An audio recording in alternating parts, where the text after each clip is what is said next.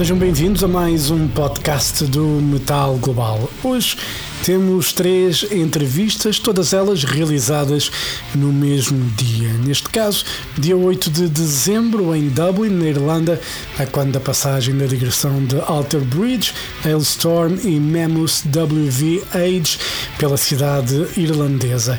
No caso da entrevista com Alter Bridge foi Mark Tremonti em Hailstorm, esteve à conversa com Lizzie Hale e com Joe e com Mammoth WV Age, a conversa foi com o próprio Wolfgang.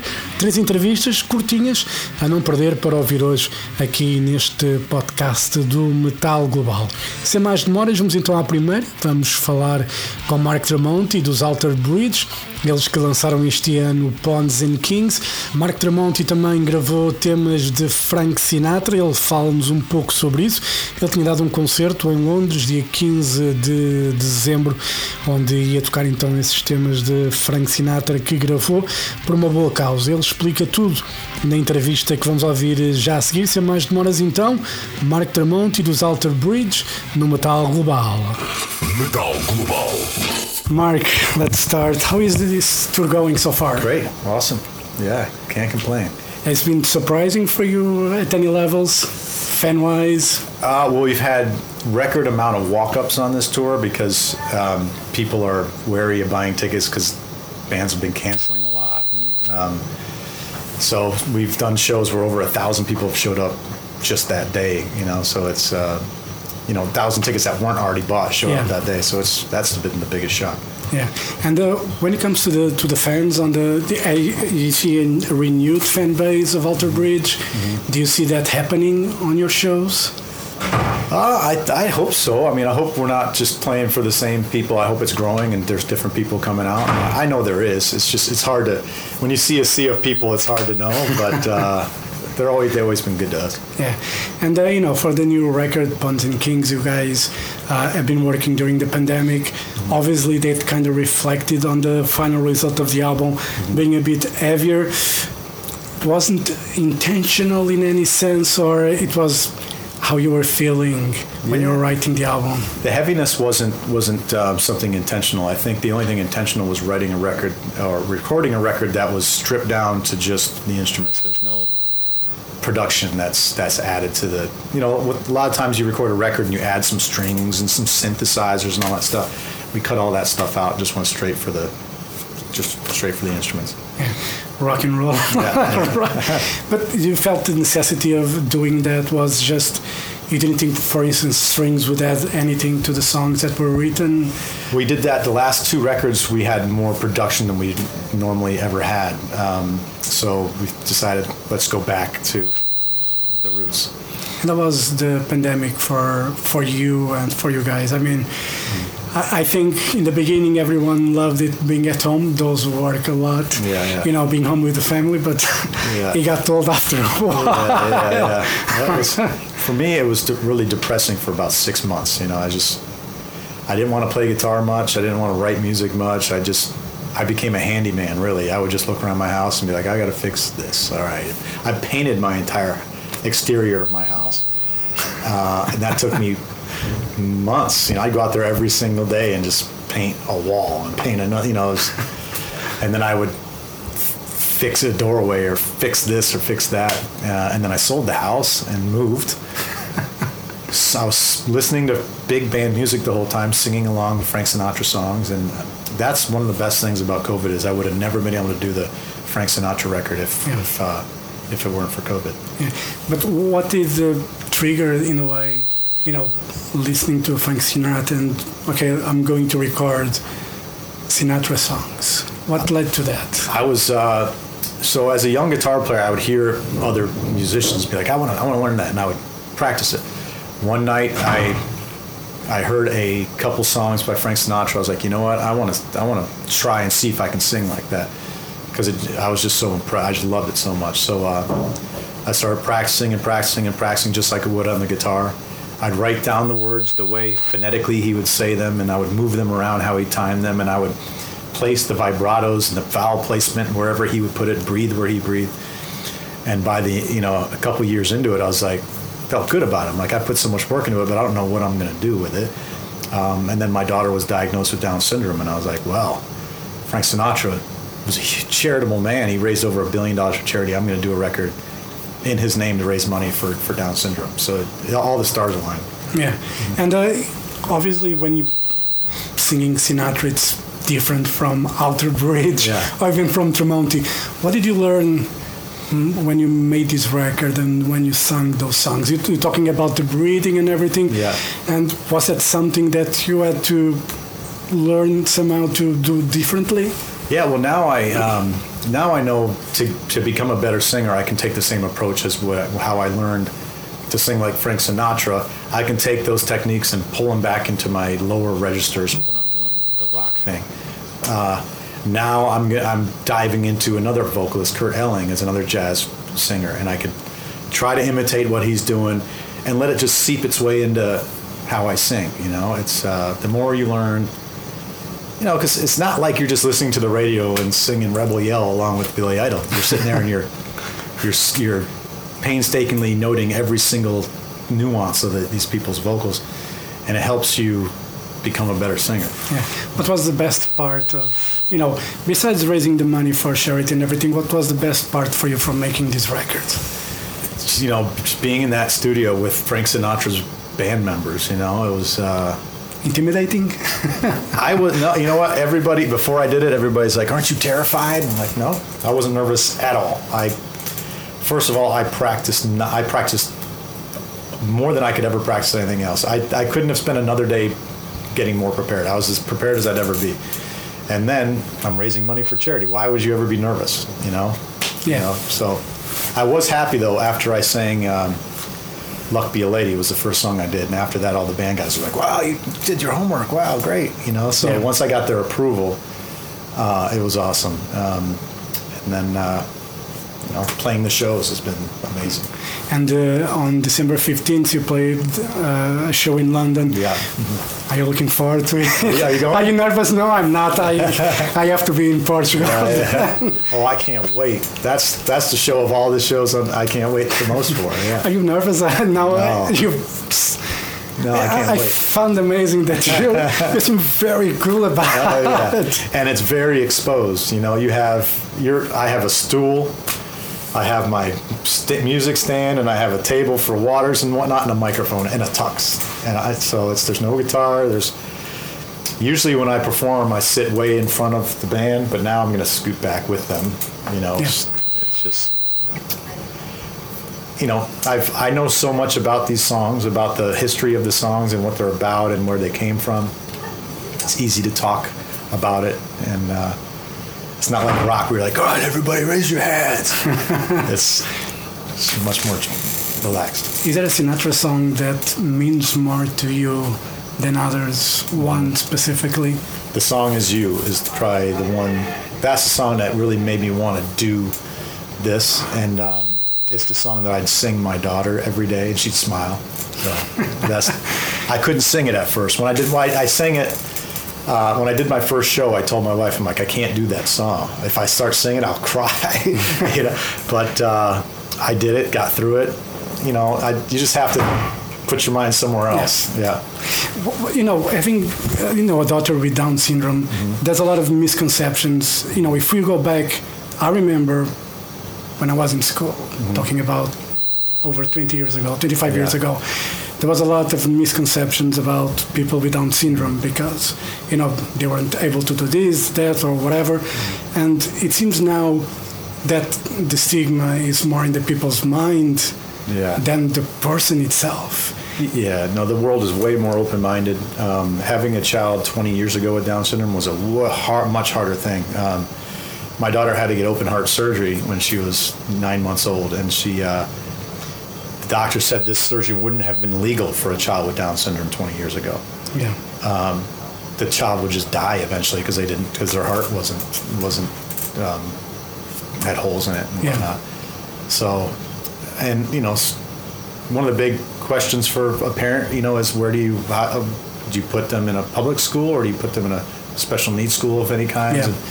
That's something we still have to figure out. But uh, she's she's gushed over by everybody. Everybody loves her. She's got love all around. I think as long as you just shower her with love, then all everything will take care of itself. Yeah, you know, because I work in a in a TV station, like a sport TV station. I do the commentary for WWE, and Oh, uh, cool. one journalist there, he has a, a kid with uh, Down syndrome, and he's like a, a swimming champion.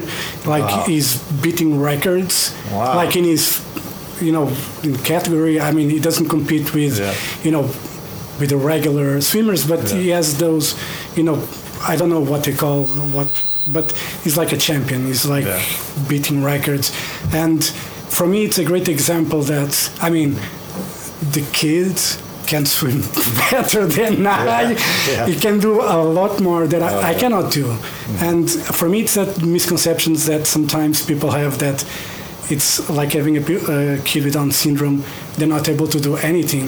No, if you give them a chance, they will surprise you. Oh yeah, she's And- she's made all of us so much better. She made me way stronger. You know, all, all of our fam- everybody around her is, are better people because of her. They just make you want to be good. They make Yeah. you want to do good.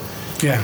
Yeah. You know, I, I think I have like you know, I have an Irish family and we have um, you know a girl with special needs. Mm-hmm. It's different because she was born with a you know they had the umbilical cord around the neck and for hours doctors didn't do anything. So you know she cannot speak. She has a lot of seizures and stuff like that.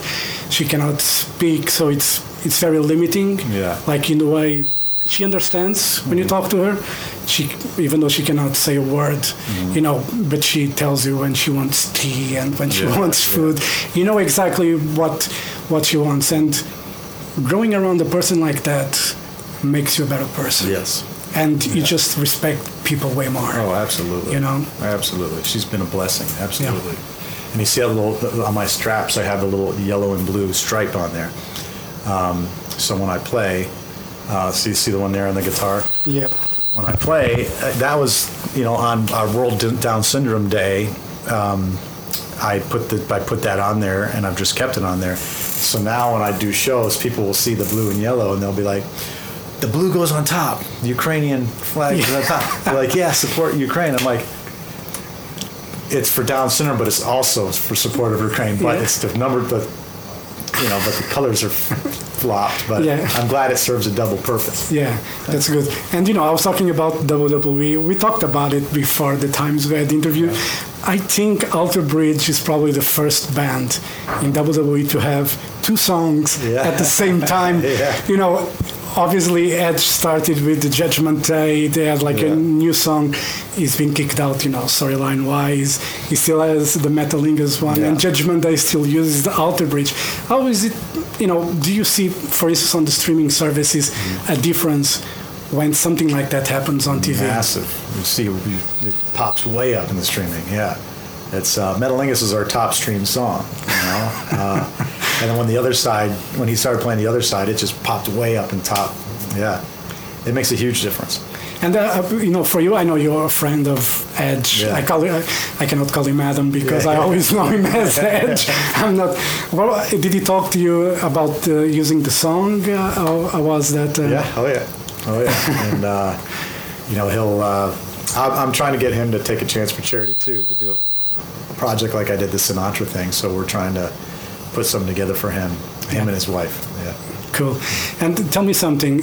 There was rumors when, you know, Wrestle when after the pandemic, when WrestleMania returned, the two guys would have the were possible going to play at WrestleMania. Was that an option? We were going to do it before COVID broke out. That was it was in discussions. Yeah. Yeah. Do you think next year WrestleMania is in LA? Do you think? Fingers, we'll do it if we get the invite. We're there. Yeah, it would be awesome. That would be.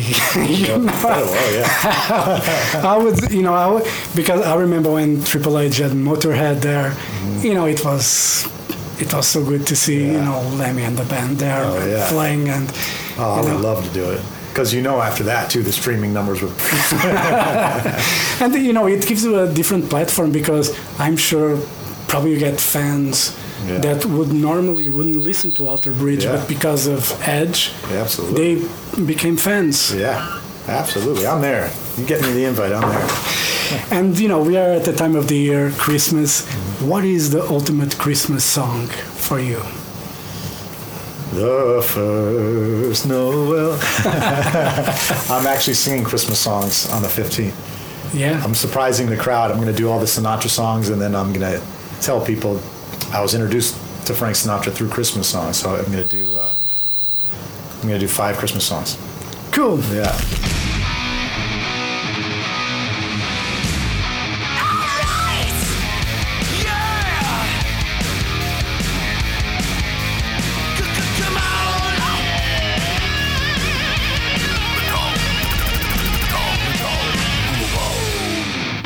Metal Global foi conversa com Mark Tremonti dos Alter Bridge, conversa realizada em Dublin no passado dia 8 de dezembro, durante a digressão de Pawns and Kings dos Alter Bridge. Também quem atuou nessa noite foram os Hailstorm, a conversa é com Lizzie Hale e Joe, guitarrista dos Hailstorm, para falar então sobre o mais recente trabalho Back from the Dead e falamos também de outras coisas, mas isso é para ouvir então na entrevista com Lizzie Hale e Joe, guitarrista dos Hailstorm. Sem mais demoras, então a conversa com os muito simpáticos uh, Hailstorm, Lizzie Hale, sempre muito querida, e o Joe também. Vamos então à conversa sem mais demoras com os Hailstorm, eles que na entrevista, caso ouçam de princípio ao fim, dizem que têm o regresso marcado a Portugal para 2023. Essa data ainda não é oficial, mas temos aqui os dedos cruzados, não é? Fingers crossed para que o regresso dos Hailstorm a Portugal, passados 10 anos, aconteça então em 2023. A conversa com Lizzie Hale e Joe para ouvir agora. It's good to see you guys again. I was here in February when you guys played the Olympia, um, and now you guys are back on tour. How does it feel after pandemic, two years of pandemic, being back on the road almost non-stop for you guys? Yeah, it's uh, it's crazy. Um, it's wonderful. This is our real home. Yeah, exactly. Nice to be back home. It's great to be back home. Yes, exactly. Um, yeah, it's incredible. It's it's great to see everybody and and uh, I don't know. We we talk about this a lot. We're lucky to be in the business of spreading joy, and so we're seeing a lot of that. You know, being back. And business is good. And business is good. Yes. That's good. And uh, you know, you are playing with Alter Bridge on this run. You already had played with Alter Bridge years ago. Um, doing a support, you know, being a support act, uh, do you choose a set list like in a more rock way because Alter Bridge? How do, you guys do the, the set list depending on when you're headlining and when you're doing this? Oh, it's different. we had to we had to actually change it up. Yeah, we haven't supported a band in so long that like yeah we uh we started out the tour with like kind of doing our a headline set vibe you know in 15 50 minutes and uh, we started we're like the reaction seems a bit strange you know and then we were like talking about we're like oh yeah you know we're opening We're up opening, we yeah. gotta like go back to that mindset and switch some things around did some extra tricks and it kind of turned the vibe around a bit because there's a you know it's a different playing a different game when you're opening up for somebody else's fans. You know, you're like, oh yeah, we're supposed to win them over because a lot of them haven't seen us before. Yeah, and that's, what that's the idea. especially since the last time we were here, we were doing an evening with, so it was all our fans all the time. So you're past the handshake, you're past the the introduction. You don't have to say, "Hey, we're Halestorm." They already know. Um, whereas on this tour, it's like there's a good like, I want to say like seventy percent of people every night Yeah. are seeing us for the very first time, which feels really good. Um, so yeah, we, we broke out some old tricks, old opening band tricks, and uh, and you look for the one guy who's like not having it. They're like, "Who are you?" And then like by the end of the set, they're like, "Yeah!" And I'm like, "Ah, got you, got you." It- it's funny because you know I remember when I interviewed bands that were supporting Iron Maiden, you know, they always had like issues because the Iron Maiden fans tend to turn the backs to the support acts. Uh, you guys don't feel that when you're doing this run or before? You guys ever felt that uh, when you were doing a support that it was just you know no, No, not really. Not not to that extent. I mean, we got we opened up for Megadeth years ago and thought that was going to happen. And yeah. by, we- by the end of the first crew song, was, it- their we crew was fine. warning us. That and we opened up for Heaven and Hell too, and They were warning us about that Yeah, too. they were warning us like you know they throw things, coins, and shoes, so like just be careful out there and. And we did our opening band tricks, and we got them. You know, by the end of the set, and I remember that Megadeth show. We sold out of all the CDs. Yeah, we sold out all of our CDs. first so. show. And okay. So we're, do, we're doing something right. I like the challenge. It's fun. That's what's fun. You know, it switches up because the headline set is, like she was saying, such a like.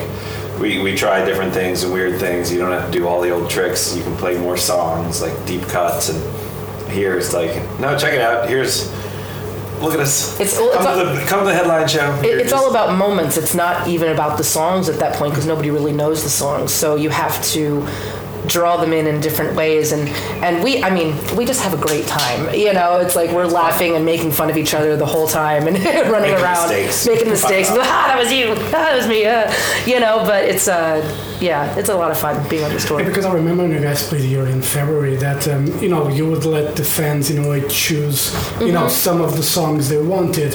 Uh, When you're playing countries, I mean now with Spotify with streaming services and stuff like that, you probably have an idea data-wise, you know which countries listen more, what songs are more popular. Do you guys tend to follow that? To apply to the set, or it's just what feels right for you? sometimes we're, we're a little selfish. We we do what we want to do, but um, but I mean, a lot of our fans just in real time are very verbal about what they want. Um, so a lot of times we will just get. You know, bugged to death. You know, online, We're like, can you please do this one? Yes, we want this one. Um, so sometimes we have no choice but to give them what they want.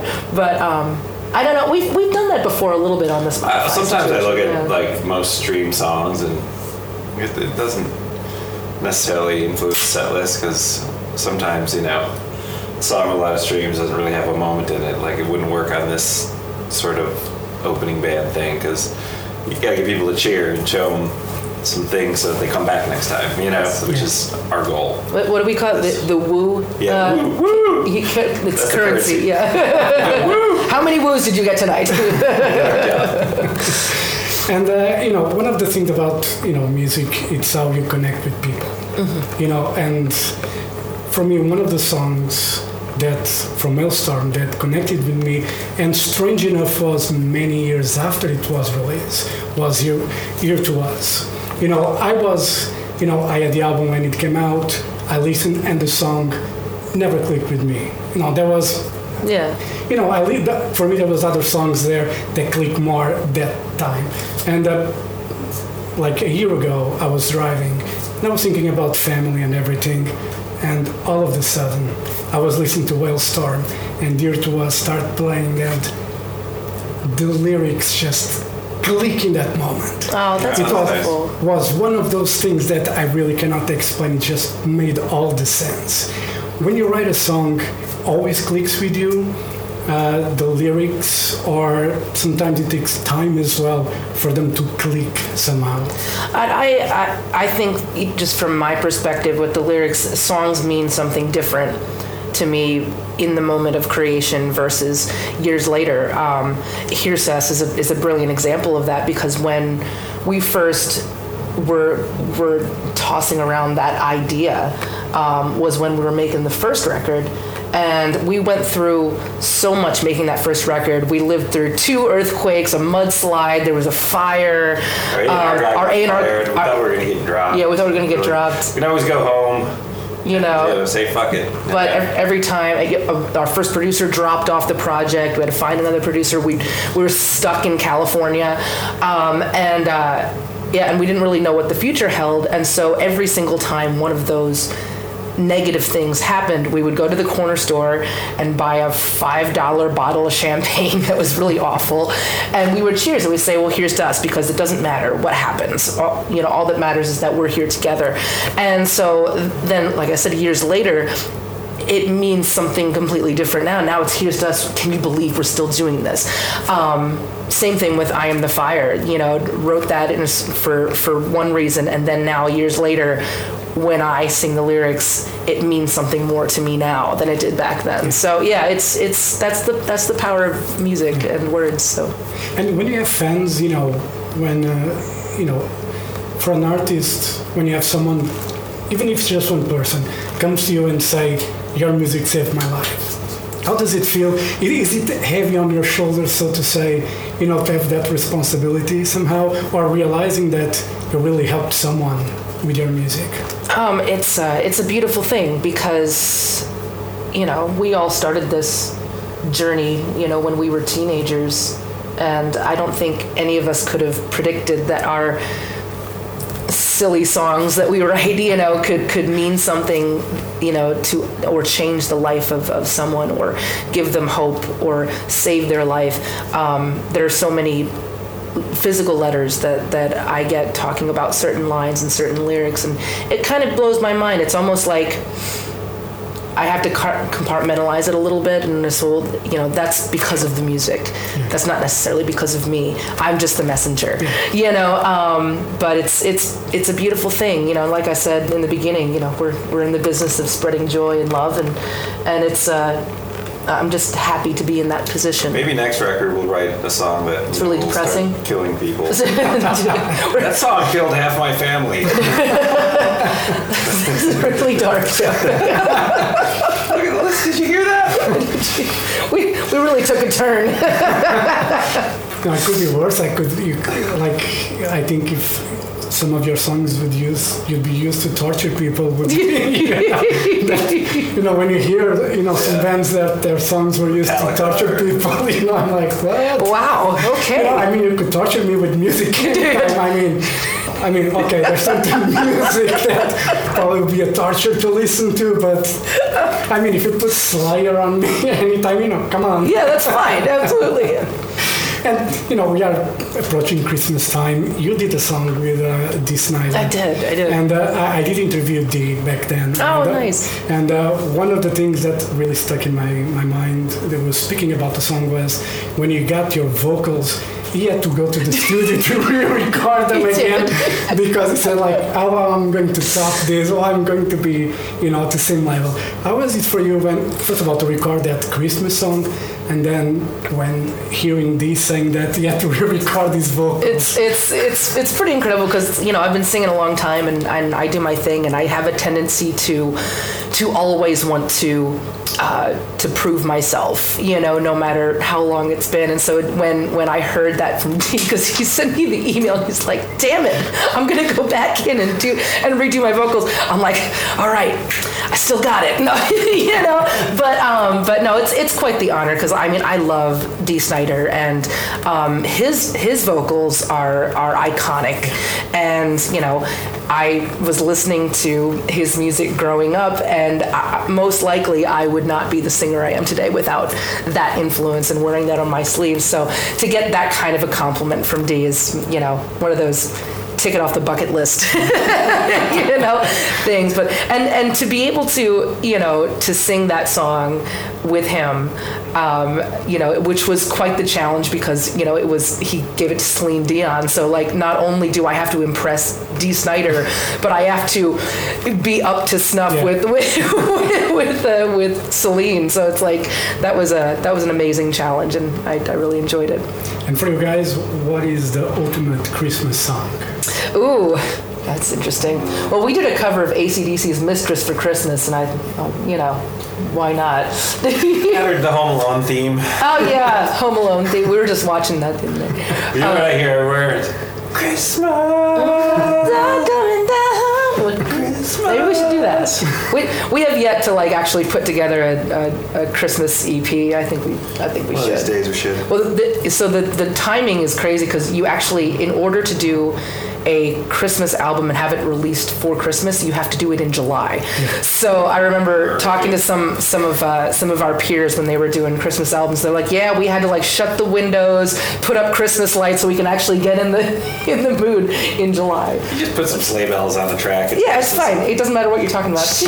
Yeah. And you guys are going to re-release the album, the latest album, Mm-hmm. special edition.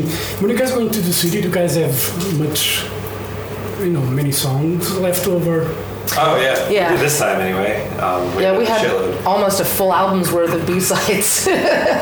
Yeah, they're and they're good songs. They're great. It's just some of them are a little unhatched, you know, not fully cooked, but it's a B side, so Yeah. you know, we were kind of you get through it a bit, and then you're like, ah, this one isn't as isn't gonna fit necessarily with these other ones that we have. So you kind of let it slide and work on the ones that you know are happening. But Yeah. but a lot of them were like finished up, and then as the album kind of came together, just that one's not the one. you know? Yeah, yeah, because like all the all the ones on on the uh, on Back from the Dead were kind of in the same family, and then we had some oddballs that we still really loved. You know, our little ugly ducklings. You know, and um, and so we you know we think that the the fans deserve to hear that those as well, especially if we're going to re-release the album as a deluxe edition.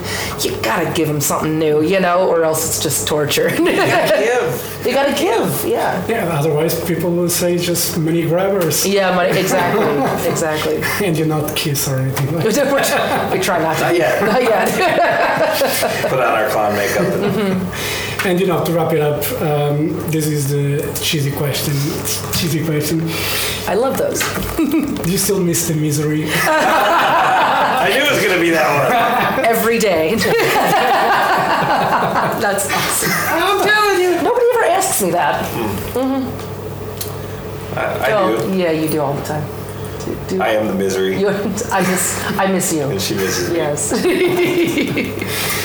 Right. So, what are the plans, you know, for next year? Keep touring. Touring. Yeah, we're. I think We're we're. booked we're through the end of the year. no, So, so over here, especially, we might actually make it back to Portugal finally. I know. Finally, It'll be 10 year anniversary of our first and only show there. I know. It's- But I did hell. I did see it in the schedule, but Yep. don't quote me. that you know I would love final. You know, it was you know for me what was odd was because after you played with Alter Bridge, there was a festival that had announced you guys were going to play a couple of years later. Mm. Then Alestorm took our spot. Yes, exactly. And for me was, you know, I was like, did they book the wrong band? I know. That was that was funny. Like our agent booked that in the Spanish festival, and then sh then she was like, "Oh yeah, but you can't make it there in time." And we're like, "Okay." Yeah, what, what happened? How Yeah. did that get announced? And we couldn't do it the whole time. But but did was that the one where where Alestorm just like Took our pictures took our picture and then they and, drew pirate hats on us yeah, and, crossed out the H Yeah, and like we're taking Halestorm's spot. It was so It was funny. awesome. I, I would love to to tour with Alestorm, and uh, and we'll, we'll just have their their backdrop, and then we will just lower a big H in front of it. Yeah. You know, and that will be that will be the stage setup.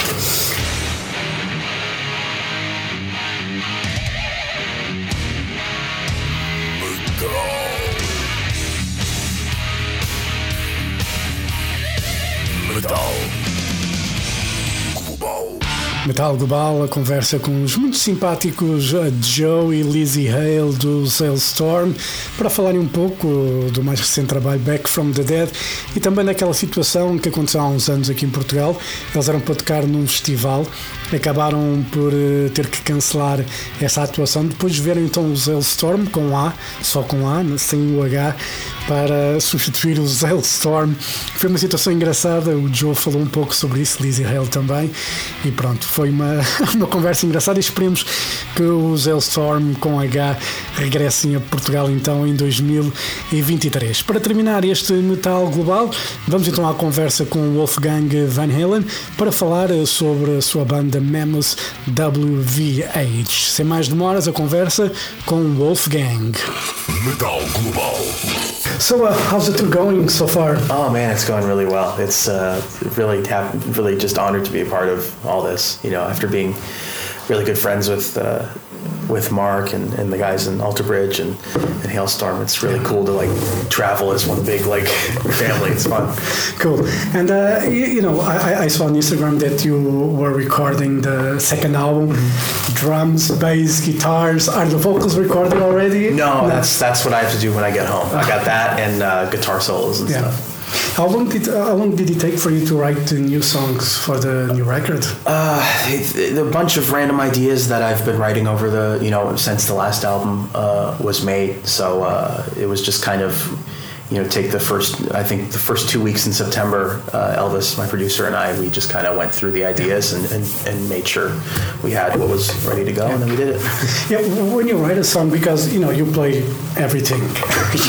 you know, I don't know if it, that's a blessing or a curse. You're going to tell me if it's a blessing or a curse. But when you write, you already have the complete idea formed in your head. No, half the time it's just kind of. Uh, usually, it's it starts with something, something on the guitar, and it's just uh, like a riff or something. And if I if it interests me enough, I'll I'll make something on on Logic on my computer. That's kind of like. Uh, an idea showcase, if you will. It's just kind of a minute of like the main riff and something else, and if I come up with it, and then from there I'll show, you know, depending on how much I work on that, I'll show Elvis. It's like, hey, is this a cool idea? He'll be like, yeah, and then I'll work on it more and stuff like that. That's how it kind of happens. You trust uh, your instinct most of the time when you're writing. yeah, I think that's uh, you know, I've, it's crazy how how well received the first album is, and that's that's I was really. Uh, honestly surprised to for, for so many people to to really like that first album and, and I think it's important to not look at that and go like oh no I have to do it again I think it was important to kind of follow the process that led me to that one which was to just make music that excites me Yeah. and makes me happy and I, that's what I did with with these songs and I, I think they're they're turning out really cool Yeah. So it's a blessing or a curse to be able to play all the instruments. Uh, yeah, I, I guess a bit of both. You know, you can get kind of lost in the in the sauce, you know, when you're trying to do stuff. But uh, it's um, uh, it's a really fun experience to be able to to to, to piece it all together. You know, Are you much of a perfectionist? uh, yeah, maybe to I guess more than I just like to do my best. You know. Uh, so uh, perfectionist maybe, but I, I don't know. I, I just have a I have a care for the craft. Yeah. And uh, when you're working with Elvis, obviously he's a well-known producer, and uh, he probably has a good ear for you know a good instinct as well. You, when you're working with him, you trust absolutely his ear and the ideas he gives you, or sometimes you're like, you know, let's try first my idea. And I think it's a it's a bit of both. You know, I, I, I like to think of him as he's he's almost like the other member of the band in the studio because he's he's the person I'm able to bounce ideas off of. You know, a lot of people are like, oh, so if it's just you, it's like you must not have any interaction with any. But he's that other person Yeah. for me in that. So uh, you know, we'll we'll obviously bounce a bunch of ideas off of each other, and some work, some don't, and. You know, we'll try things here and there, and it's. That, I think that's the really great thing about Elvis is that it's any anything he suggests is for the betterment of the song. Yeah. And I think there's a lot of producers out there who just try to change things to say it's what they did. Yeah. You know, he's he's not like that. Oh, that's good. And uh, you know, when you put out the first album, you, you probably took your time to write and to you know put it out. Obviously, there was you know a lot going on as well in your life. Was there a pressure because of the name uh, for you? Were you? What I'm trying to say is like, for you, you're probably making the music and you really probably don't care what most people say. If you feel okay with the music, it's fine. But you felt like somehow because of the the surname that you have, you felt the pressure. You know, are people expecting to be like a Van Halen type of thing? You Yeah, I think that? uh, I think a little bit, but uh, it was just important to kind of make something that was all me, rather than trying to to to make something that people would think would come from me. You know, I think that's why it was really important to just try and be as original and as possible and follow uh, what kind of music I wanted to make instead of trying to make things that people would think I would. You know? you know, I think that's what sometimes, you know, when you we interview, you know, second generation musicians or let's say wrestlers, for instance, mm-hmm. you know, because I work, I do the commentary for WWE in Portugal. Oh, nice. And, you know, I've interviewed a lot of superstars and some of them are second or third generation. Mm-hmm. So there's always an expectation that they leave to the name of the of the father or the grandfather. You know, in your case, you know, it was a natural thing to go into the music route mm-hmm. was always something that since you were young you wanted to do Yeah, I mean, I've been. I'm 31 and I've been doing this for over half my life already, you know, uh, since I was 14. So, it's definitely something that just kind of happened. Like it, almo- it almost wasn't even a choice. It just Yeah. kind of rolled into that. Yeah. so yeah. When, when, do you, when do you realize, obviously, with your dad, you know, music was always present in the house. So, I mean, it's natural that if you see your dad playing, if you saw your dad playing, you would try to do the same, you know. I saw my dad smoking, but I didn't try to smoke. It doesn't always mean that if you see your dad doing something, you want to follow the No, footsteps. totally. You know, but was always like something that, you know, really grabbed your attention as well. Yeah, it just kind of was a part of. Uh, I guess music was just such a thing around me that it just seemed like uh, more of an inevitability. You know, it just kind of happened. Like when I was ten, uh, I started playing drums, and, and from there it just kind of snowballed. Yeah. You started with drums? Mm-hmm. Okay. How was, you know, that first experience to sit behind the drum kit? Yeah, it was really fun. You know, my, my dad had had the, that was one of the only things he actually really sat down and taught me was he had like a couple magazines on a table and he he was like with this one do this and then with this one do this and then if you can do your foot in between the left hand that's how it would help you know and uh, and when he saw that I could do that that's when for my 10th birthday he got me a, a drum kit And then he let you do your thing? Yeah, I think that was really important. Honestly, like I'm, I'm happy that uh, that I have my own musical identity. Yeah. You know, I think uh, with a lot of you see a lot of people who are the second generation that kind of try to copy or, or mimic rather than try and be their own person. And I'm, I'm uh, you know, I, I, I'm I'm happy that I'm.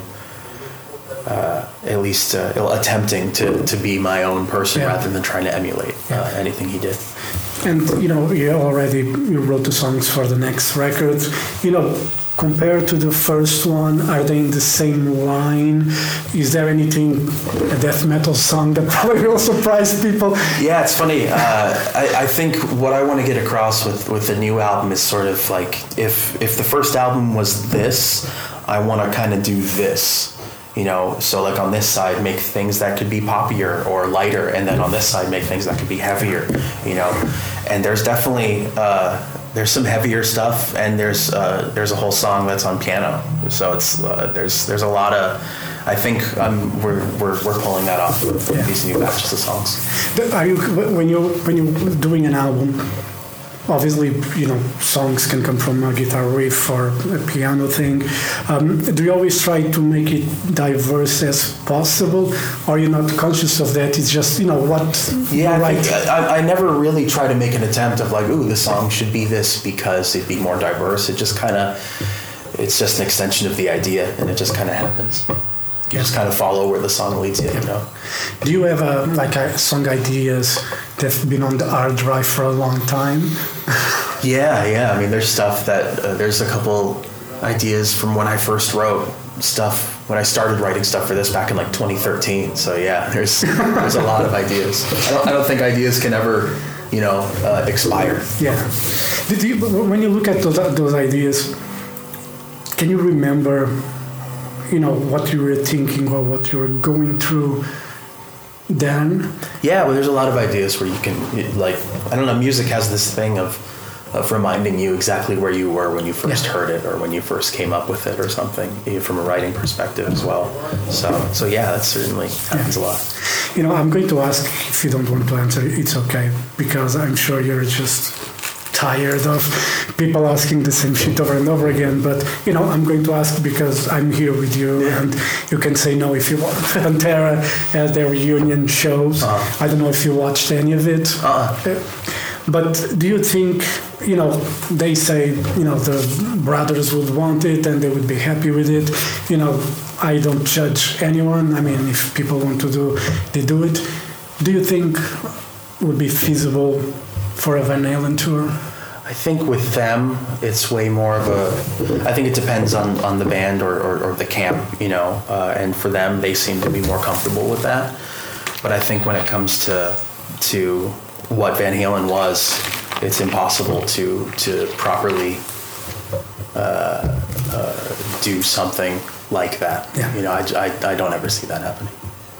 One, maybe one show, a tribute, but not even that. No, I don't think so. Yeah.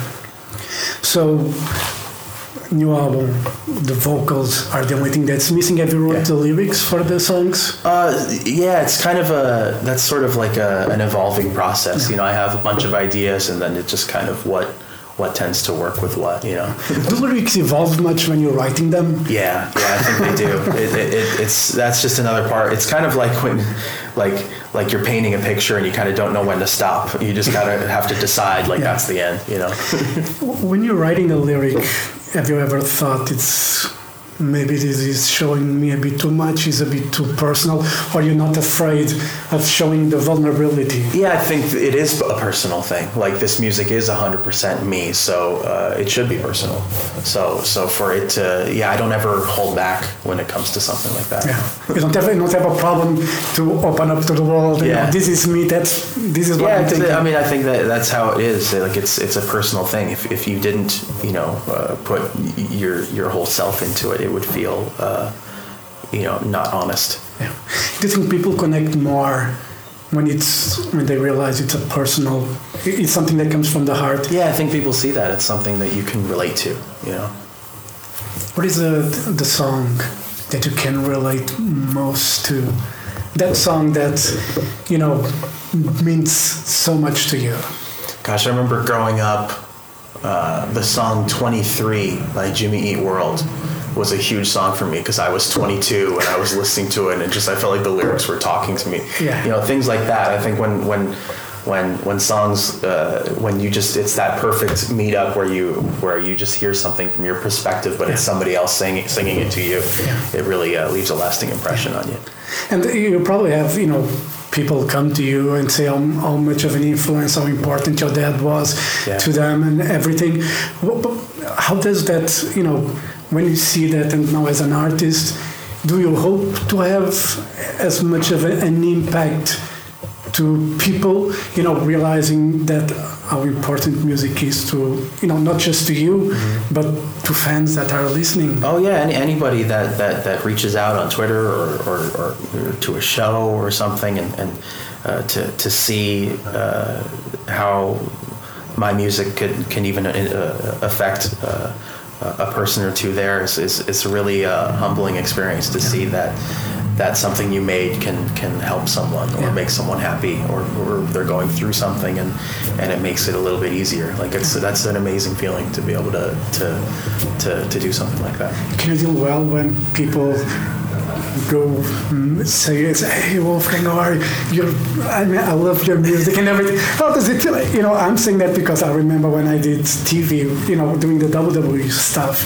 You know, I remember I was going to a shopping center and there were kids with their dads pointing at me, and I was so embarrassed. It's not because I didn't, you know, I was doing something and I'm still doing something that I love when it comes to that, but you know, I didn't feel like a rock star or anything like that that important and having people pointing at me i'm like listen i'm just a normal guy i'm just I, I mean, yeah, same thing. It's like I'm just we're all just people. You know, I think it's a it's a really really weird thing. You know, I, I don't see myself as any better than anyone else. You know, so you you shouldn't think that either. We're all just people. yeah and uh, you know we are at that time where christmas songs are everywhere you know mariah carey is probably we cannot get away and probably last christmas from wham or whatever Yeah. you know what is for you the ultimate christmas song Ultimate Christmas song.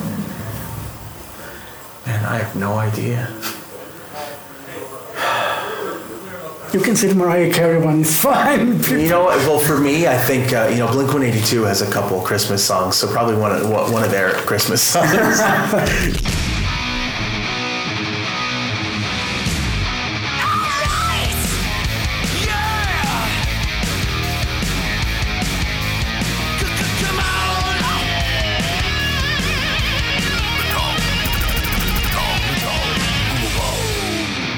assim chegamos ao final deste Metal Global. Conversa com Mark Tremonti dos Alter Bridge, Lizzie Haley Joe dos Hailstorm e Wolfgang Van Halen para falar dos seus Memos WVH. Já sabem, se tiverem dúvidas ou sugestões, podem enviar e-mail para jorge.botas.rtp.pt. Podem passar pelo Facebook, fazer like na página do Metal Global, podem me seguir no Twitter e Instagram em Mountain King. E claro, podem fazer follow a este podcast em Apple Podcast ou no Spotify, como vocês preferirem, ou outros sistemas de podcast onde o programa esteja disponível. E pronto, eu volto no próximo programa. Boa continuação de boas festas e um forte abraço. Children of the night, will live through the centuries to come, as I have lived. Good night.